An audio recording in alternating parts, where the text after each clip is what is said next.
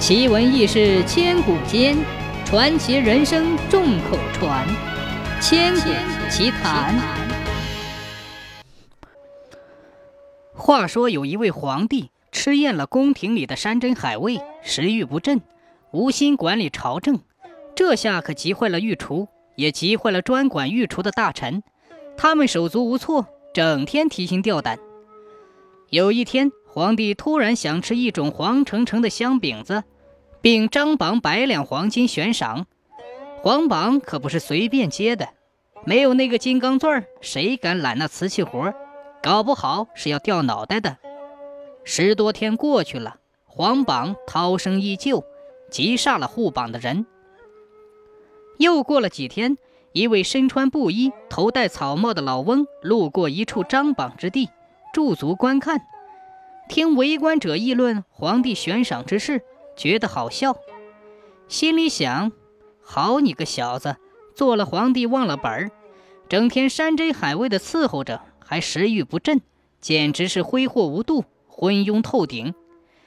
你一顿饭的银两，足够老百姓一家五口吃一年的，真是饱汉子不知道饿汉子饥。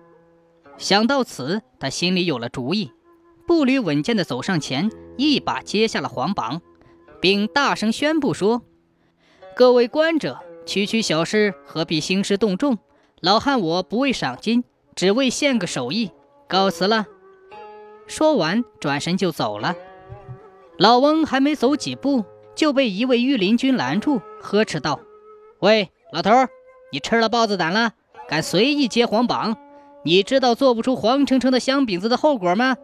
欺骗皇上，那可是要杀头的。老翁胸有成竹地说：“嘿嘿，军爷，老汉我知道如何履行自己的诺言，也知道做不出黄澄澄的香饼子的后果。放心吧，我不会拿自己的脑袋开玩笑的。”老翁的一席话迎来了阵阵的掌声和叫好声。第二天，在御林军的押解下，老翁来到了御膳房。向皇帝献上了自己亲手做的黄澄澄的饼子。皇帝见状非常高兴，拿了一块闻了又闻，香极了，顿时精神焕发。在御厨尝过确认安全之后，皇帝迫不及待地咬了一口，咀嚼起来，可是咽不下去，特别刺嗓子，把眼泪都快憋出来了。只听“噗”的一声。黄澄澄的油渣喷了大臣一脸，好生狼狈。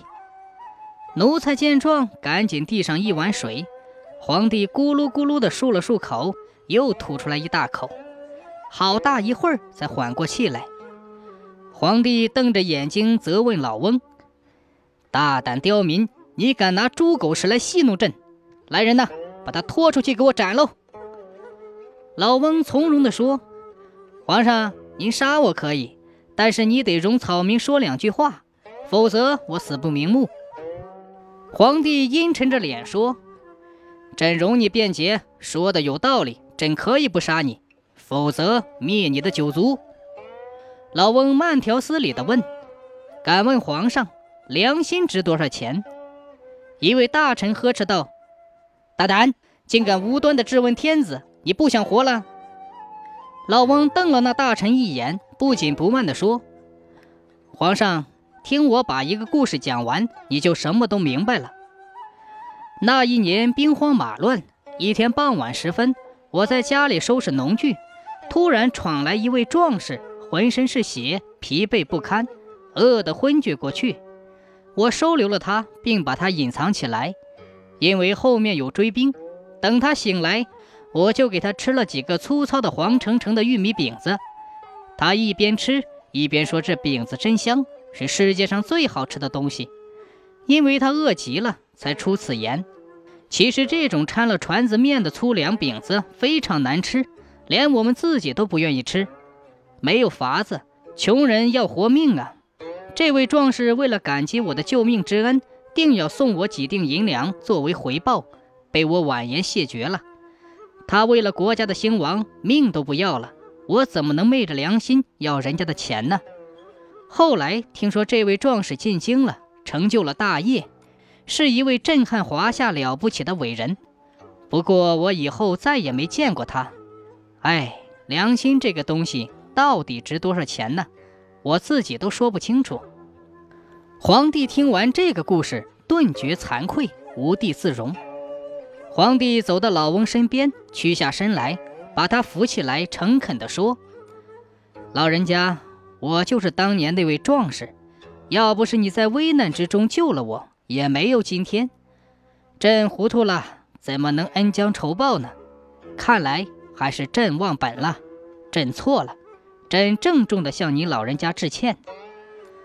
老翁斗胆揭皇榜，一是想看看多年不见的壮士皇帝，二是想利用饼子的故事来敲一下皇帝的警钟。一位皇帝不理朝政，不问百姓疾苦，整天花天酒地，昏庸无度，何能有效治国？